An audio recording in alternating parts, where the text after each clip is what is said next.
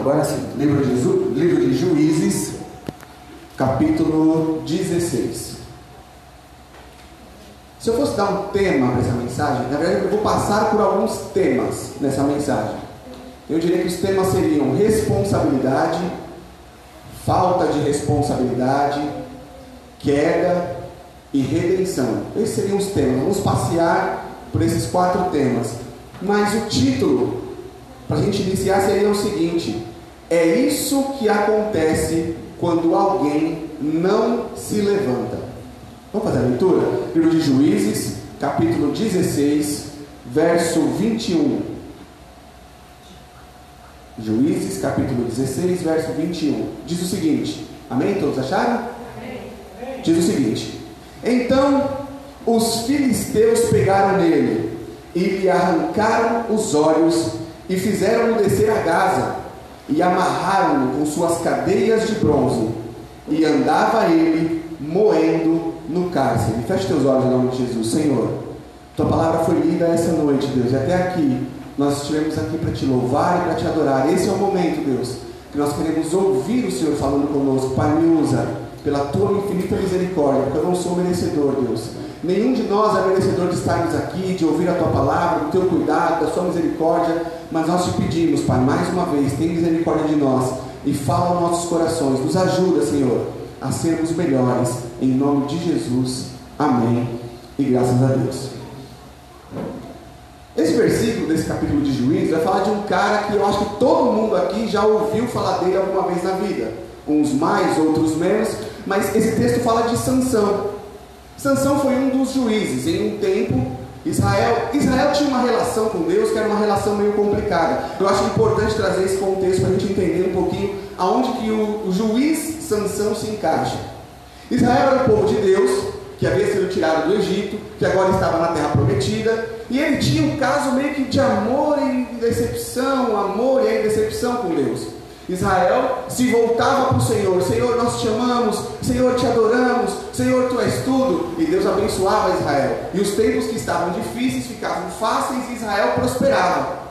Quando Israel estava próspero, quando tudo ia bem, Israel virava as costas para o Senhor. Israel buscava outros deuses. Israel colocava outras coisas na sua vida como prioridade que não servir ao Senhor. E aí aquilo desagradava a Deus.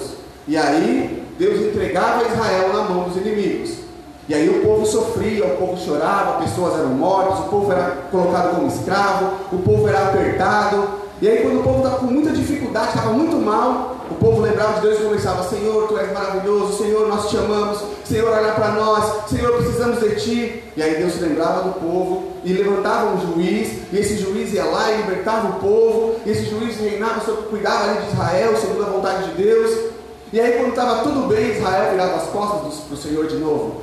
O livro de vai, vai nos contar esse contexto, essa história, mais de dez vezes, sempre com um juiz diferente. Essa era a relação que Israel tinha com Deus, e qualquer semelhança com o nosso tempo não é mera coincidência. Nós, seres humanos, somos assim.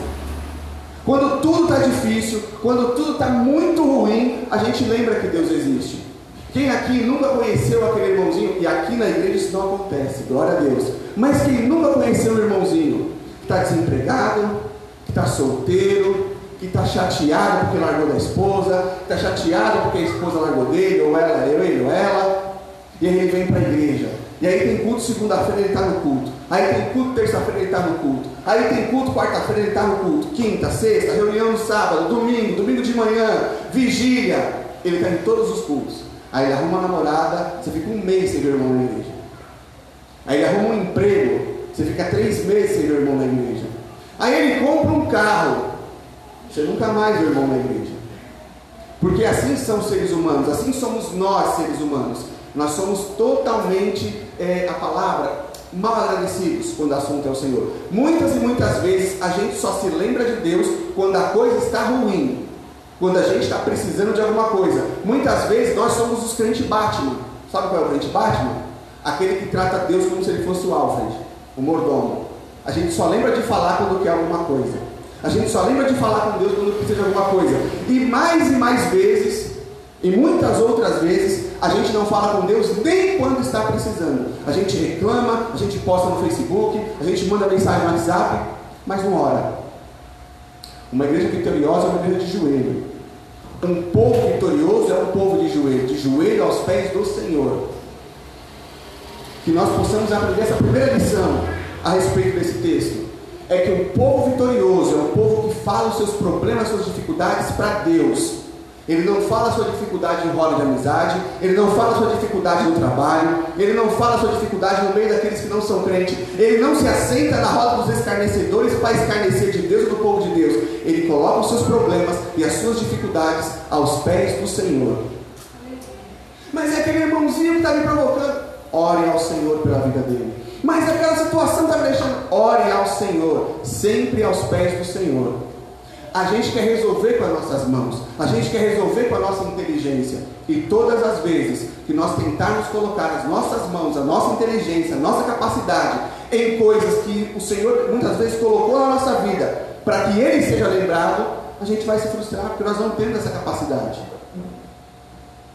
E aí, mais uma vez, Israel está na mão dos inimigos. Nesse caso específico, Israel está na mão dos filisteus. Os filisteus estão dominando sobre Israel.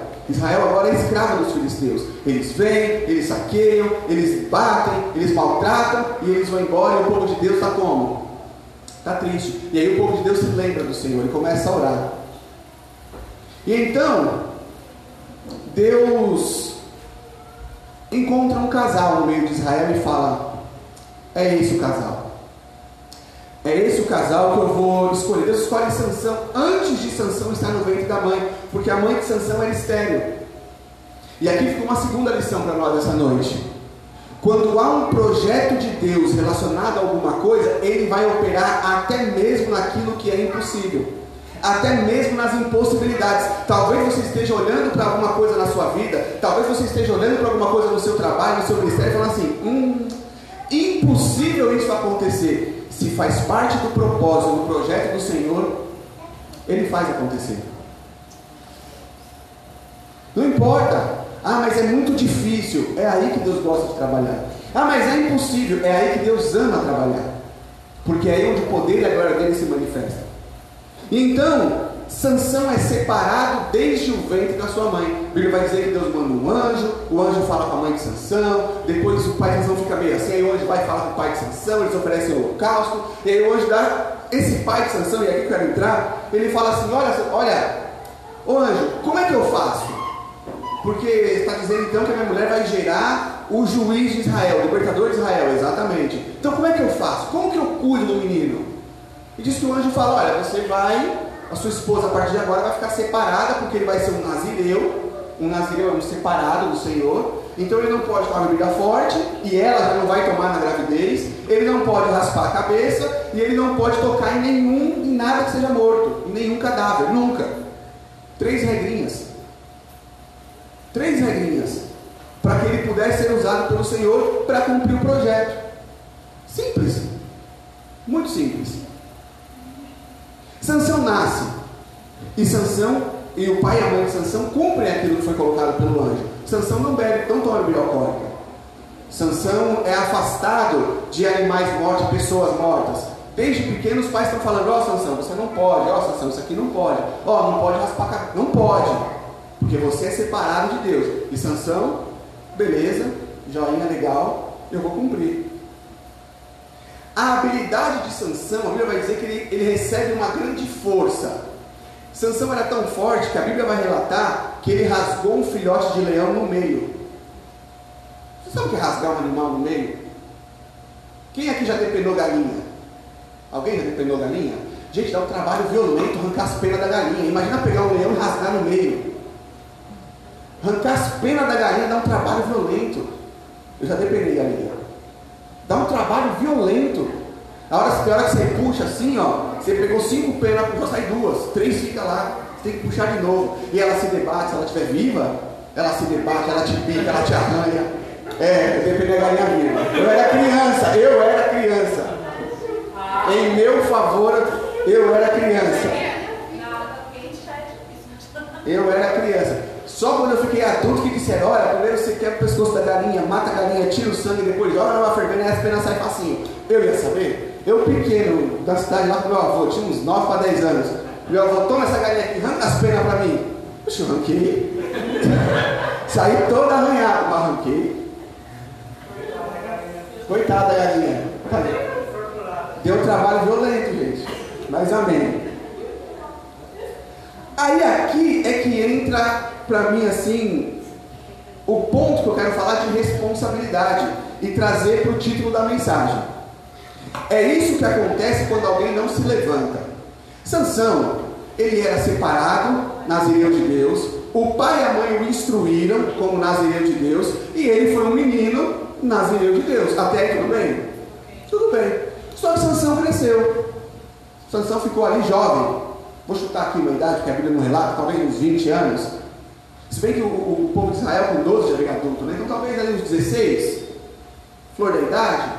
E aí um dia Sansão chega em casa com o pai, e isso me deixou indignado nesse texto. Eu não vou nem falar muito do Sansão, depois eu volto dele, mas eu queria falar do pai e da mãe de Sansão.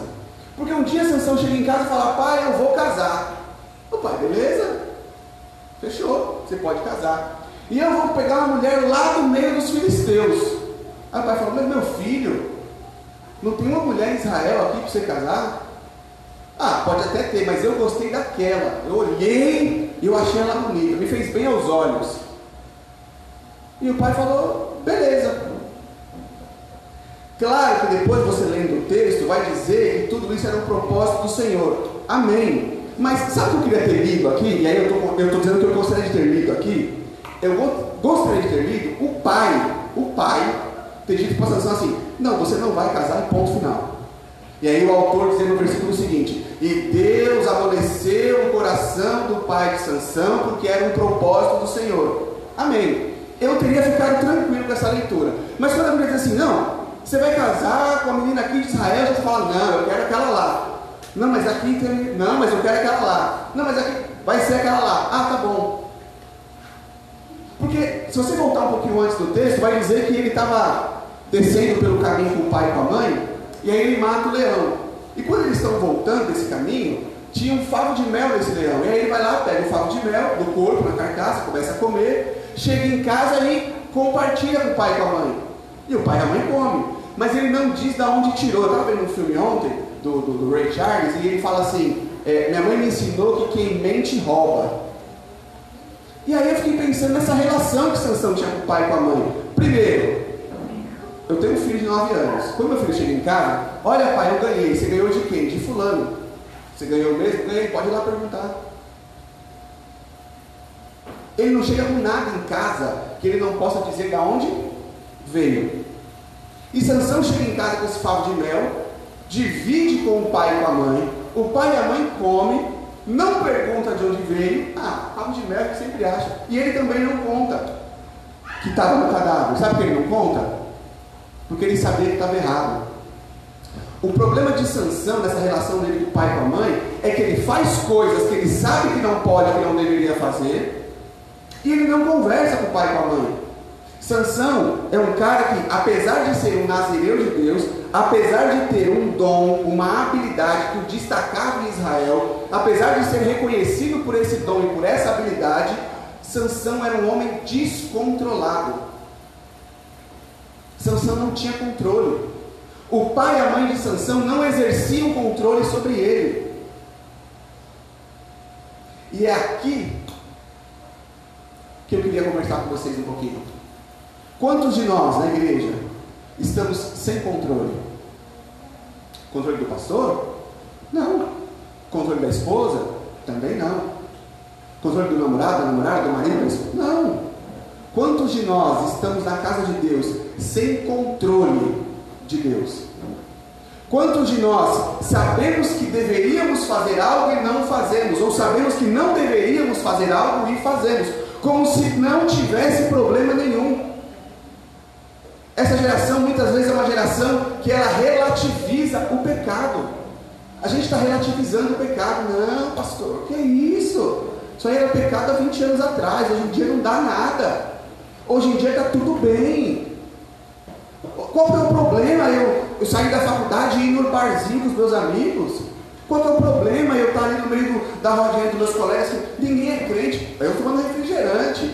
E aí é no meio dessa rodinha que sai palavrão, eu falo junto. É no meio dessa rodinha de amigos que sai às vezes uma piada que não deveria sair e aí eu dou risada junto. Tá tudo lindo. Qual é a diferença que nós temos mostrado para as pessoas? Sansão era um nazireu, Sansão era um separado de Deus, Sansão tinha a obrigação de ser diferente. Deus dá para ele três obrigações: não tomar bebida forte, não tocar em cadáveres e não raspar a cabeça. É muito difícil. E aí Jesus Cristo morre na cruz do Calvário e fala: olha, aceita que você é salvo e vive de acordo. E a gente começa a relativizar o nosso comportamento. A Bíblia vai dizer que Sansão ele ofereceu um banquete, era costume nessa época, que assim, a pessoa que oferece o banquete, ela não pode não participar. Esse era o costume. Então, por exemplo, vai ter lá um banquete de casamento. Quem está oferecendo o banquete? É o pastor Érico. Então, tudo que está no banquete eu preciso provar. Eu preciso compartilhar, preciso comer também. E aí, é aquele papo do crente que fala assim: não, a gente fez um churrasquinho lá em casa, e a gente tem lá uns parentes que não são crentes, se eles quiserem tomar a cachaça deles, eles trazem. A Sheila sabe, quantas e quantas vezes fala assim: não, vou fazer um almoço aqui, vai vir meus primos X, Y, Z, e assim, né? Eles bebem. Eu falei: tá bom, mas eu não vou vir. Você é chato? Sim. Sabe por quê, gente? E aí, pode parecer meio estranho para quem está ouvindo. Gente, eu não tenho muita paciência com cachaça, porque eu vi meu tio se destruir com a bebida. O meu tio, ele era investigador da Polícia Civil. O meu tio se destruiu com a bebida, ele acabou com a bebida. O meu avô bebia e espancava minha mãe. Minha mãe, metade da visão dela ela perdeu numa sentada que ele deu para ela bêbada. Então eu não tenho paciência, não adianta, eu não gosto de bebida alcoólica, eu não não tenho paciência com isso. E muitas e muitas vezes, alguém fez almoço, a pessoa fazer um almoço, vai vir os primos lá, você vem? Eu falo, não, mas beleza, eu venho. Então, assim, ó, a gente aqui não bebe, a gente não vai comprar bebida. Mas se eles trouxerem, eles bebem. Tá bom. Eu nem estava perdido, nem ia. Não tenho paciência. Qual que era a postura que Sansão deveria tomar? Ele é diferente. Ah, não, mas se oferecer um banquete tem bebida alcoólica. Então não oferece banquete, faça outra coisa. O que Deus espera de mim, de vocês que estamos aqui essa noite, é que nós sejamos diferentes. Por que, que o, o título da mensagem é É isso que acontece quando alguém não se levanta? Se você pegar a Bíblia, em várias e várias passagens, você vai ver que se levantar é sinônimo de se colocar em posição. O filho pródigo, levantar-me-ei e irei ter com o meu pai. Levantar é aquela postura que a pessoa quando vai tomar uma atitude. Ó, eu decidi, então agora vou ficar de pé e vou cumprir. Se levantar na Bíblia quer dizer justamente isso. Então quando eu falo assim, olha, o que acontece quando a gente não se levanta, eu estou te perguntando, o que, que acontece quando a gente não toma posição? Faltou posição, faltou posicionamento do pai e da mãe de Sansão. O que, que acontece quando um pai e uma mãe não instruem o filho no caminho em que ele deve andar? A polícia instrui quando ele fica adulto. Os amigos da escola instruem. Pode ficar tranquilo. Os amigos que muitas vezes não são cristãos, muitas vezes são de uma outra religião, muitas vezes tem os exemplos que a gente não concorda. É. Se eu que sou pai, se você que é mãe, se você que é pai, se você não falar com o seu filho, fique tranquilo. Porque na escola alguns professores vão falar. E muitas vezes esse professor tem uma visão que não é cristã. Mas ele vai ensinar o seu filho, fique tranquilo. Se você não tiver tempo com o seu filho, fica tranquilo. O diabo tem tempo o seu filho. Se você não tiver tempo para o seu liderado, fique tranquilo. O diabo tem todo o tempo do mundo para o seu liderado. Se você, como marido, não tiver tempo para sua esposa, fique tranquilo, porque o diabo tem todo o tempo do mundo para ela. Se você, como esposa, não tem tempo para o seu marido, o diabo tem todo o tempo do mundo para ele. O que eu esperava ter visto nesse texto Talvez, sim, Sansão ir lá e casar, como o escritor diz aqui, o autor diz, era da vontade de Deus. Mas eu esperava que esse pai dissesse: Você não vai casar e ponto. Porque ele é o pai de Sansão. Ah, não, mas Sansão é juiz de Israel, mas continua sendo filho, e pai tem que ter autoridade sobre o filho. E pastor tem que ter autoridade sobre a igreja. E líder tem que ter autoridade sobre o liderado. Quando eu falo de autoridade, eu falando de mandar, de dizer, faz aqui. Não, não é, é autoridade, é exemplo, é ser ouvido. É a pessoa olhar para você e falar: Vou ouvir o que ele quer dizer porque eu o respeito. Isso é autoridade. Eu não preciso gritar com meu filho, preciso olhar para ele. Ele morre de medo de mim. E porque ele me respeita. Porque ele sabe que o pai a conversa é outra. Na casa da minha mãe, quando eu falo assim, Ian, ele murcha a autoridade. E nós, como cristãos, não estamos tendo autoridade de cristão nem na igreja e nem no mundo. Nós não estamos tendo, nós estamos como os pais de Sansão. A gente até acredita que é separado, a gente até acredita no chamado, a gente até acredita no chamado, no projeto, mas não está disposto a pagar preço. A gente não está disposto a pagar preço. Sabe o que é pagar preço? Pagar preço é ser o chato. É.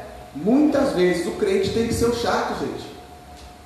Quando eu falo do seu chato, eu não estou falando de ficar com chatice. Ah, não faz isso não que é pecado. Ah, não faz isso não com o diabo. Não, não, não. Mas ó, e aí, final de semana, vamos para happy hour? Eu não posso. Por quê? Porque eu não sou feito para happy hour. Sou feito para louvar e adorar o Senhor. Então eu não vou. Ponto final. Ah, nem chama mais que é chato. Muito obrigado, não chame mesmo. Porque eu não vou. Ai, vamos ali fazer tal coisa. Hum, isso não agrada a Deus. Ah, tem você falar de Bíblia. É, porque eu sigo a Bíblia. Ai, mas a Bíblia é um livro ultrapassado. Talvez para você, para mim é a verdade viva e eficaz.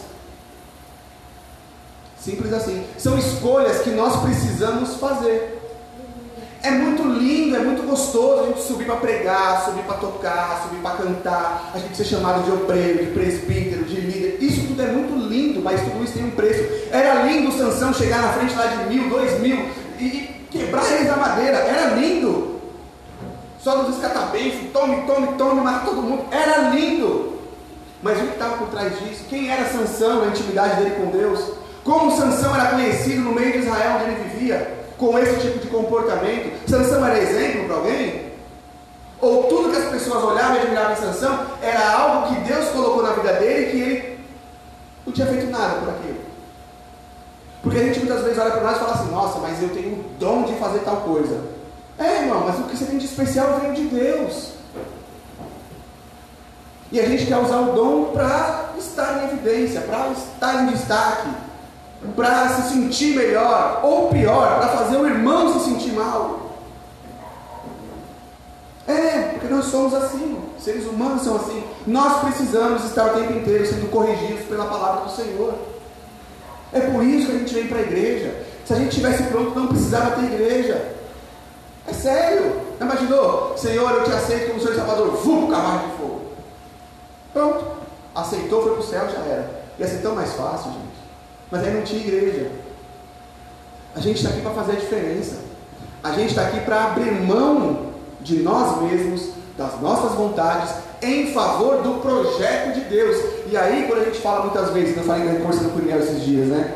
A gente fala, por exemplo, de aprender aqui, de crescer aqui, para aí sim alcançar as pessoas lá fora. A gente olha e fala, não precisa, porque eu já canto. Não precisa aprender, eu já prego. Não precisa aprender, eu já faço. E a gente fica nesse clube da luluzinha que é a nossa vida. A gente vem para a igreja, a gente vai embora. A gente vem para a igreja, a gente vai embora. A gente vem para a igreja, a gente vai embora. A gente não faz um convite. A gente não faz uma visita.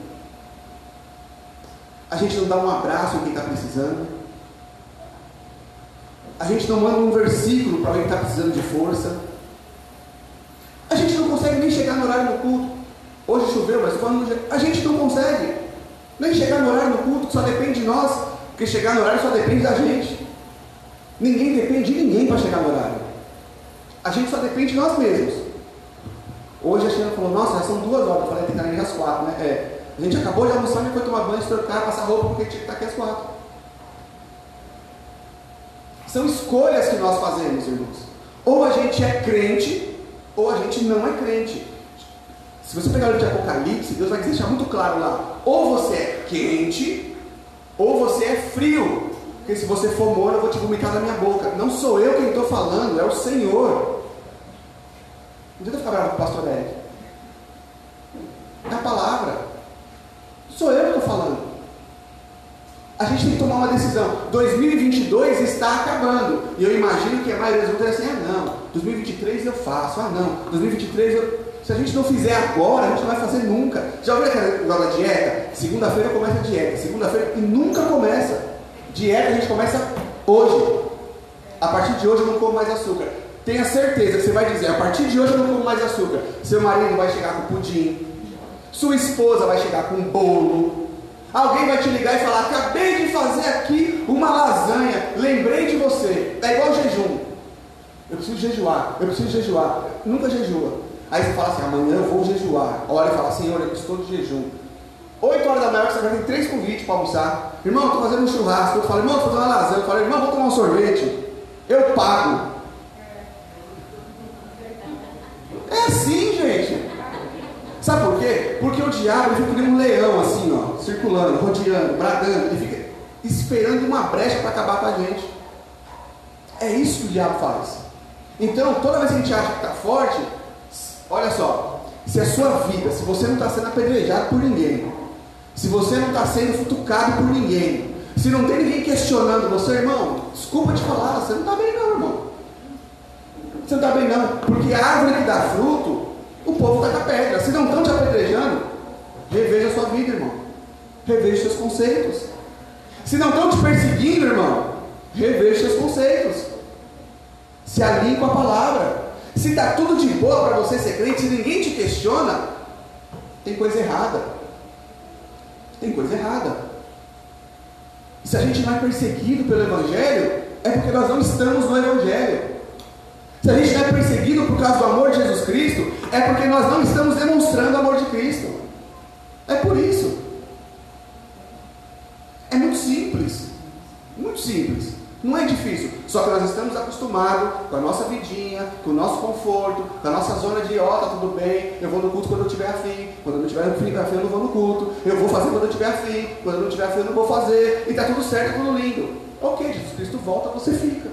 Tá tudo lindo também. Simples assim. E não sei o que eu estou falando, não, é a Bíblia. Isso aqui, ó. Isso aqui é obrigação diária, mas não obrigação no sentido de que alguém tem que pegar um chicote, pá, ler a Bíblia. Não, isso aqui tem que ser, a gente tem que ter fome disso aqui. Tem que ter sede disso aqui.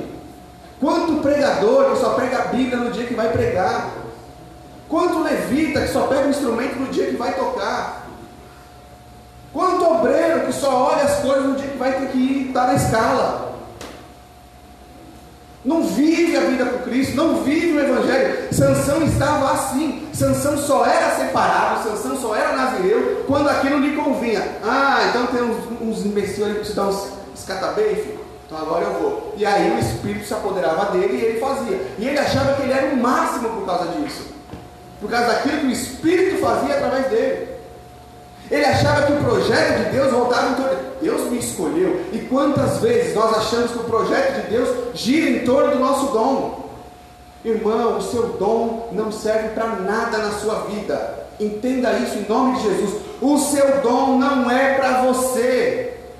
O seu dom é para alguma coisa no reino de Deus. O seu dom é para os outros. Se o seu dom é ensinar, se preocupe em ensinar aos outros. Se o seu dom é cantar, cante para que o Espírito Santo de Deus possa impactar a vida das pessoas. Se o seu dom é tocar, toque para que cada acorde que sair do seu instrumento entre no coração das pessoas e traga algum tipo de mudança. Glória a Deus! É sobre isso o Evangelho. O dom que Deus derrama na minha e na sua vida não é para nós, é para servir ao reino, não é sobre nós, é sobre o reino de Deus. Quem aqui pode mostrar na Bíblia Jesus fazendo algum milagre para ele mesmo? Jesus não fez nenhum milagre para ele, nenhum, e ele poderia ter feito qualquer um. Jesus poderia ter feito qualquer milagre para ele, qualquer um. Jesus poderia ter destruído o Império Romano com uma palavra. Jesus poderia ter sido rei sobre Israel com uma única palavra. Uma frase, Pai, eu quero ser rei. Só que Jesus não estava preocupado com o que ele queria, Jesus estava preocupado com a missão que o Senhor queria realizar através dele. Esse foi o problema de Sansão. Sansão ficou tão preocupado com as coisas que ele queria que ele esqueceu qual era o projeto do Senhor e para que ele havia sido escolhido e chamado. E isso é um problema que muitas vezes nós estamos passando. Nós estamos esquecendo qual é o nosso chamado, irmãos. Nós estamos esquecendo para que, que nós fomos retirados do lamaçal do pecado, da morte, do futuro de, do lago de fogo lá no inferno, para dentro da igreja. Eu estou na igreja, aleluia, eu sou santo. O que? O irmão que está bebendo? É, misericórdia, endemoniado. Vai para o inferno. Você também, porque está julgando. Eu não tenho paciência, irmãos, para algumas coisas. E eu peço muito a Deus sabedoria. Sabedoria é a capacidade de conseguir discernir momentos, lugares e pessoas. Quando a gente consegue discernir certinho os momentos adequados, os lugares certos e as pessoas corretas, a gente alcançou sabedoria. É muito difícil. Às vezes a gente acerta a pessoa, erra o momento, erra o lugar, acerta o lugar, erra a pessoa, erra o momento. Mas estamos aqui para ir aprendendo. Faltou a sanção? Sabedoria. Sansão era um homem que era guiado por aquilo que os olhos dele via. Ele olhava para a mulher, achava ela bonita, eu quero. Ele olhava uma coisa e dizia, eu posso porque eu sou forte, eu vou conseguir. Sansão estava muito preocupado com aquilo que ele via e com aquilo que ele poderia ser, com o destaque que ele poderia ter no meio de Israel. Que ele se esqueceu de qual era o projeto de Deus na vida dele. E aí eu quero te fazer uma pergunta para você refletir: qual é o projeto de Deus na sua vida, irmão? Qual é? Para que foi que Jesus te chamou? Por que, que você está aqui hoje? O que, que você está fazendo aqui, irmão? Aleluia.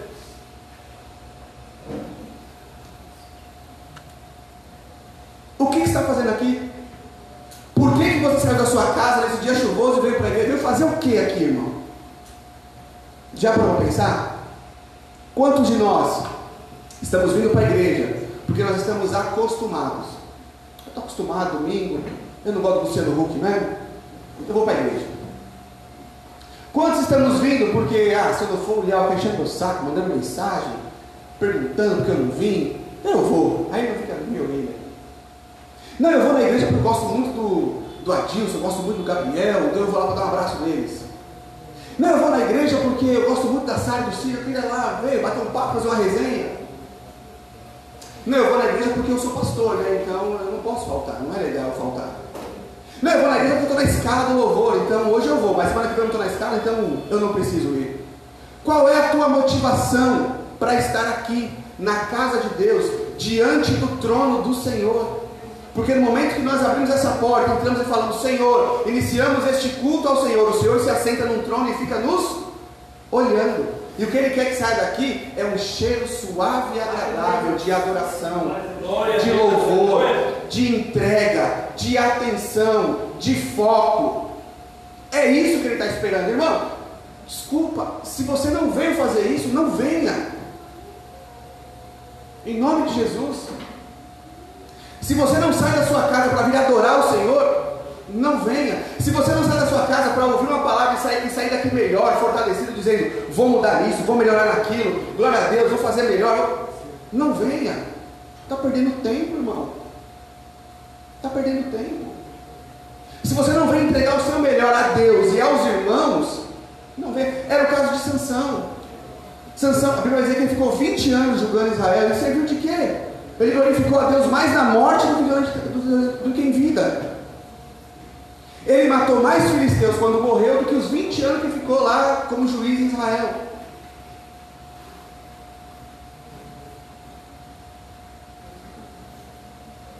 E aí nós chegamos no versículo que nós lemos. Irmão, só para finalizar, quando a gente não se levanta, quando eu, como pastor, você, como levita, como pastor, como líder, como marido, como esposa, quando a gente não se levanta, quando a gente não assume a nossa responsabilidade, como ela deve ser feita, pessoas morrem. Sansão estava comendo coisa podre e alimentando o pai e a mãe do podridão em casa. Porque o mel no cadáver do, do leão era podre. E ele pegou aquela coisa podre, levou para casa e deu para o pai e para a mãe. Quantos de nós estamos comendo coisas podres na rua e estamos compartilhando isso com a nossa família? Estamos compartilhando isso com os nossos amigos? Já ouviu aquela frase? Muito, é, geralmente quem faz é, negócio de alimentação saudável, eu esqueci. Nutricionista que fala, né? Você é o que você come. Quem já ouviu isso? Você é o que você come? É, isso serve para você, da sua intelectual também. Seu cérebro é o que você assiste, o que você lê, o que você consome. Você é a média das cinco pessoas com quem você mais anda. Se você andar com cinco idiotas, cuidado. Provavelmente você será o sexto. É verdade, gente. Porque nós, tem uma coisa que o ser humano faz, o ser humano ele faz uma coisa chamada modelagem. Sabe o que é modelagem? A psicologia. O sexto pode ser você, exato. Do outro lado também funciona. É, o ser humano ele vive de modelagem. Como é que a criança aprende a falar? Modelando. Ela começa a ouvir o que o pai e a mãe falam e ela começa a tentar. Ah, ah, ah. Daqui a pouco ela está falando. Como é que ela aprende a andar, a correr? A mesma coisa. Ela começa a ver que o pai fica em duas pernas e fala, eu também consigo, porque eu também tenho duas pernas. E ela começa a tentar. Todos os seres humanos, eles modelam uns aos outros. É natural. Você vai ver, por exemplo, uma criança, falando pelo meu filho, ele começa a assistir um videozinho no YouTube. Se ele gostar muito do que o cara está falando, ele começa a querer falar igual o cara. O que está modelando o povo de Deus? A Bíblia? Homens e mulheres de Deus? Ou um monte de gente que não tem nenhum compromisso com a sua vida, que não tem nenhum compromisso com nada, que vive ganhando dinheiro para falar bobagem e destruir famílias e pessoas? Quem está modelando o caráter do povo de Deus? Quem que nós estamos ouvindo? Quem que está entrando na nossa casa através da televisão? Eu não sou contra a televisão não, tá irmãos? Sou contra não. Sou contra a internet, sou contra essas coisas não. Eu, graças a Deus eu sou, sou mais moderno nesse sentido. Mas de verdade, tem coisa, gente, que eu, às vezes eu, o cara fala, eu na minha cara estava assistindo tal programa, eu falo, Jesus, em nome de Jesus, pode a TV dele. Queima a TV dele para ele parar de ver isso. Porque tem coisa que não agrega nada na nossa vida. Claro, o telejornal, mas deixa eu fazer uma pergunta. O que, que você ganha duas horas ouvindo da Atena? O que, que você ganha? Duas horas ouvindo da Atena. Quem já viu aquele caso de família? Misericórdia, Jesus. O que, que uma pessoa ganha ouvindo caso de família, gente? Além de ser mentira, né, Mike? Não, é de uma podridão, é de uma imundícia esse programa. Desculpa, estou falando de verdade, é de uma imundícia esse programa. Gente, o Silvio Santos tinha que ter vergonha de parar o batalha dele.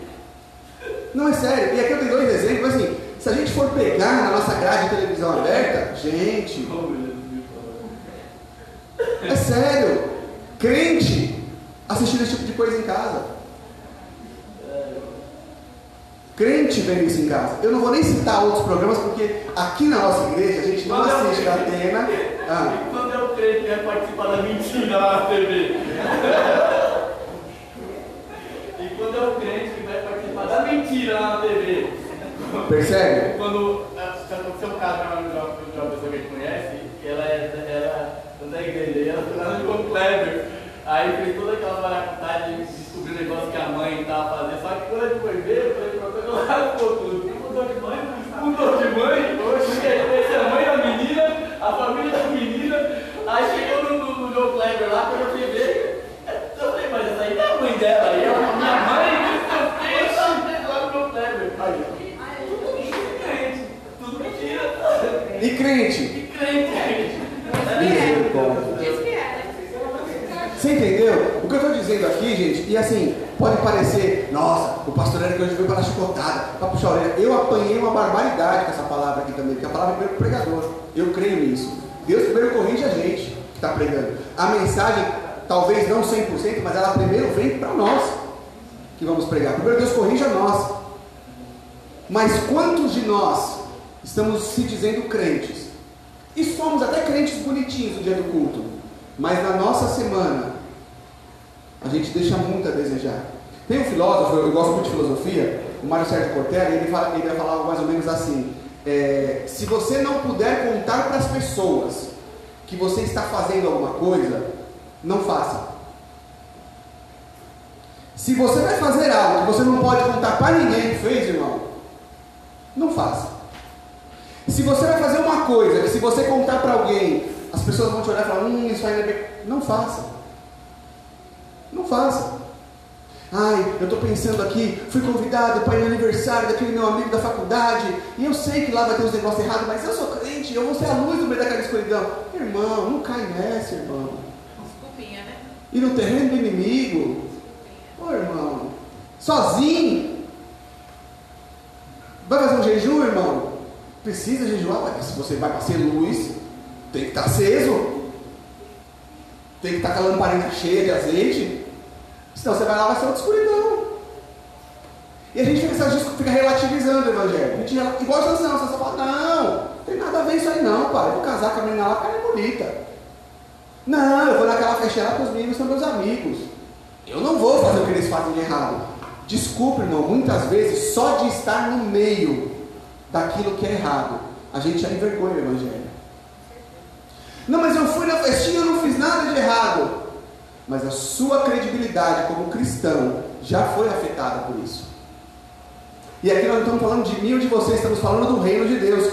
Nós precisamos tomar cuidado com tudo que a gente faz, porque nada pode arranhar a credibilidade do Evangelho de Cristo. Nós somos embaixadores do Evangelho.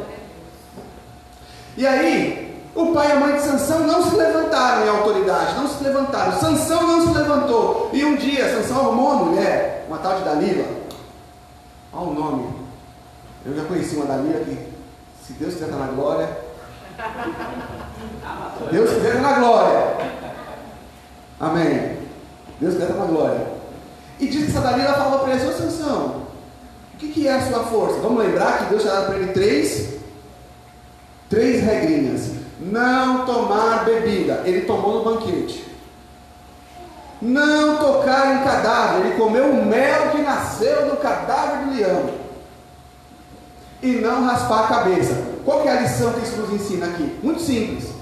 Mesmo quando nós somos 1% fiel, Deus continua sendo 100% fiel. E é por isso que a gente vai ser infiel? A gente está no Evangelho, né? E aqui eu, todo respeito a quem concorda com isso, não sei. Deus quer só o coração. Se ele fosse açougueiro, eu concordava. Se meu Deus fosse açougueiro, eu concordava com isso. Eu não concordo com isso, irmãos. Para você se achegar à presença de Deus, tudo que importa é a intenção do seu coração. Mas para que você seja transformado pelo verdadeiro, pelo amor do Evangelho de Cristo, é preciso atitude, é preciso postura, é preciso se levantar. A gente viu o Evangelho que, não, irmão, fica tranquilo, Deus te ama. Sim, Ele ama, eu amo meu filho. Mas não é por isso que ele vai bater na minha cara. Se dá na minha cara, eu quero ele, madeira. Eu amo meu filho, mas não é por isso que eu vou deixar ele ser mal educado comigo. Eu amo meu filho, mas não é por isso que eu vou deixar ele ficar no meio de gente que está usando droga. Eu amo meu filho, mas não é por isso que eu vou deixar ele fazer o que ele quer da vida dele. Eu amo. Assim como Deus me ama, assim como Deus ama cada um de nós aqui. Mas não é por isso que Deus vai olhar e falar assim, ah, então tá bom, faz o que você quiser. Irmão, isso não é evangelho, desculpa. Isso não é evangelho. Isso não é nem Bíblia. Desculpa a honestidade. Se você pegar lá os quatro evangelhos, todas as vezes que Jesus passou por alguém, houve transformação. Talvez a transformação não tenha sido instantânea, embora a gente pegue nos relatos, o gadareno, a mulher no tanque, foi tudo instantâneo. A mulher no tanque sai do tanque, a mulher com o quinto marido volta missionária. O gadareno, Jesus tira da dele e volta missionário. O cego, Jesus faz ele chegar e já prega o reino de Deus. Eu lá quero saber, eu estava cego, agora eu vejo. Foi milagre de Deus. Ponto. Então, aonde Jesus passa a transformação. E a gente fica na igreja 5, 10, 15, 20 anos guardando o pecadinho de estimação. É. Você vai ser crente não, irmãos. Nós precisamos decidir, ou a comunidade do Calvário, ou nós como pessoas, somos relevantes no reino de Deus, ou vamos todos para o inferno. Simples assim. Ou nós somos transformados pelo sangue, pelo poder do Evangelho, ou nós vamos todos para o inferno, de mãozinhas dadas. Ou a gente vive o Evangelho puro, simples e verdadeiro ou a gente vai acabar ali trocando umas ideias, não com Abraão, Isaac, Jacó e Jesus, mas com Lúcifer.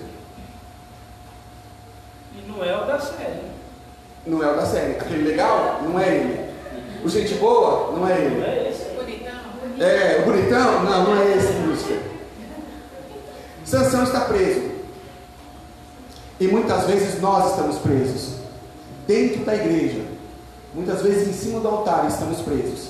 E a vida de Sansão agora era servir de jumento. Sansão passava o dia. Não sei se tiveram oportunidade, eu fiz faculdade de história e a gente via os moinhos, né? Os moinhos onde os negros ficavam rodando os moinhos de trigo, entre outras coisas, tudo mais. É, uma, é lastimável, gente. É um espacinho assim menor do que esse, do que esse espaço aqui, com quatro toras de madeira em cruz, e aí ficavam quatro, cinco, seis negros em cada uma dessas toras, empurrando aquilo para virar um moinho. Você olha no chão, tem um espaço, tem umas pegadas, é de pedra, e você vê que foi tantos anos e tantos anos e tantas voltas que você consegue ver o- a marca dos pés. Sabe quando você pisa no, no, no cimento mole? É como se tivesse jogado o cimento mole e eles tivessem pisado, mas não foi isso, era pedra. Eles andaram tanto que desgastou o lugar. E assim estava Sansão. Sansão era sozinho, cego e rodando esse moinho. E assim nós estamos no Evangelho muitas vezes. Na igreja, no altar e rodando moinho. Porque a gente vive esse círculo vicioso. Vou para a igreja, canto, ouço a palavra, vou embora, peco. Vou para a igreja, canto, ouço a palavra, vou embora, peco. Vou para a igreja, canto, prego a palavra, vou embora, peco. A gente vive nesse círculo vicioso, dia após dia, assim como Sansão estava vivendo. Assim como Sansão estava vivendo, assim como Sansão estava preso no ciclo. Muitas vezes somos nós que estamos presos nesse ciclo. Quer ver outro ciclo que a gente fica preso? Do relacionamento. Eu não quero mais amizade com ninguém, porque eu fui decepcionado. A gente fica seis meses, um ano, dois anos sem conversar com ninguém. Aí fala, não, eu vou, vou arrumar uma amizade, porque ninguém, ninguém, ninguém consegue ser feliz sozinho. Aí arruma um amigo, aí a amizade é maravilhosa. Vou na casa, vem na casa, vai na casa, volta na casa, WhatsApp, tal e tudo. Aí a pessoa nos frustra novamente. A gente se fecha de novo, não quer mais falar com ninguém. E aí o tempo passa. E a gente arruma outra amizade e acontece tudo de novo. E aí o tempo passa, a gente arruma outra amizade e acontece tudo de novo. E a gente não consegue pôr a mão na consciência e falar: será que o problema não está em mim? Será que o problema não sou eu? Porque já é a quinta amizade que termina do mesmo jeito. Porque já é o décimo emprego que eu saio do mesmo jeito. Porque já é a décima igreja que eu passo e é do mesmo jeito. Eu venho para a igreja, todo mundo me recebe, eu participo do louvor, eu participo da palavra, eu participo não sei o quê. Aí eu vim e saio da igreja. Aí fico um ano no mundo. Aí vou para outra igreja. Aí participo do louvor, participo da palavra, participo de tudo, saio da igreja, fico um ano no mundo. Será que o problema está na igreja mesmo? Gente, igreja não é para ser perfeita, porque nós somos imperfeitos. Igreja precisa ser saudável. A igreja será saudável quando nós formos saudáveis. Ser saudável não é não errar. Deus não está preocupado com o seu pecado. Deus está preocupado com o que você faz depois que peca. Deus não está preocupado com o seu pecado. Se você se arrepender, ele já vai no mar do esquecimento. Ele está preocupado com o que você faz depois que peca. Depois que você peca, você se arrepende e pede perdão e procura não pecar novamente? Ou depois que você peca, você dá uma desculpa para Deus? Miguel falava de desculpas agora aqui na nossa reunião pastoral. Sabe de uma coisa? Quem é bom em dar desculpa não é bom em mais nada. Quem fica bom em dar desculpa não faz mais nada bem, gente. E Sansão estava nesse círculo vicioso. Sansão passou a vida pecando, se utilizando do dom de Deus e pecando, e usando o dom de Deus e pecando, e dizendo: nada a ver, está tranquilo, eu ainda sou forte, Deus está comigo. Mas ele não estava mais com Deus. E finalmente Sansão alcança a redenção. A Bíblia vai dizer que depois de muitos anos nessa roda moendo trigo, e talvez nós, depois de muitas e muitas decepções iguais, estamos todos no mesmo lugar. E um dia, aqueles filisteus resolveram fazer uma festa, resolveram ali se alegrar e chamaram: Ó, chama lá o Sansão, vamos tirar onda com ele, vamos bagunçar com ele hoje. E provavelmente cuspiram nele, talvez tenham humilhado ele, talvez tenham xingado ele. E vai dizer que ele se, ele se reconcilia com Deus. Ele fala: Senhor, me usa ainda mais uma vez. me usa ainda mais uma vez. E diz a Bíblia que ele foi colocado no, no pilar, ele pediu para ser colocado no pilar principal daquele lugar. E naquele lugar o Espírito Santo desceu sobre ele, e ele derrubou aquele pilar. E o texto termina dizendo que Sansão matou mais filisteus na sua morte do que na sua vida. Que eu quero deixar para você aqui essa noite que há redenção para nós. Se nós nos humilharmos e pedirmos perdão ao Senhor e resolvermos de fato e de verdade viver uma vida de acordo com aquilo que o Senhor espera de nós. E que nós não façamos isso no último momento. Que a gente não faça isso numa cama de hospital. Que a gente não faça isso 10 segundos antes de morrer. Que a gente não faça isso naquele momento que não tem mais nada a oferecer para o Senhor. Mas nada a fazer pelo reino de Deus, como foi o caso de Sansão. Porque Sansão ainda teve uma oportunidade de cumprir o projeto de Deus. Mas talvez nós não tenhamos essa oportunidade. Talvez Jesus Cristo volte ao final desse culto. E como estão os nossos corações? Talvez a gente fale assim, ah pastor, obrigado pela palavra, muito boa, eu entendi, mas na semana que vem eu, eu me corrijo, já tem um negócio que eu quero fazer semana ali ainda. E se Jesus voltar amanhã? Não, pastor, fica tranquilo. 2023 está aí, 2023 eu vou ser uma nova pessoa, vou ser um novo homem, vou ser uma nova mulher. E se Jesus voltar antes de 2023? É agora. O louvor se subir, pode subir. O momento é agora. É esse o momento de pedir perdão para o Senhor. É esse o momento de pegar aquele pecadinho de estimação, confessar os pés do Senhor e falar: Senhor, arranca isso de mim porque eu não tenho forças. É esse o momento de parar de relativizar e começar a agir como o Senhor espera que a gente haja. É esse o momento. Enquanto o louvor se organiza aqui, você pode se colocar de pé em nome de Jesus? Para a gente orar?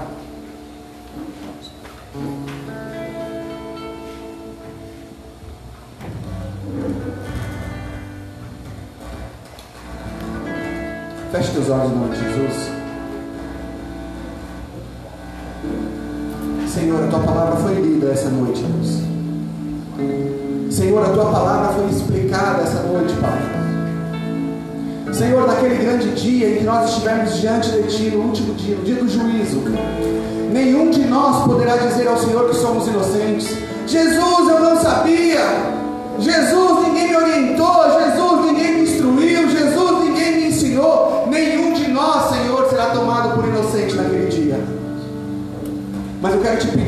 Uma vez, Senhor, humildemente, em nome de Jesus, nos perdoa, Pai.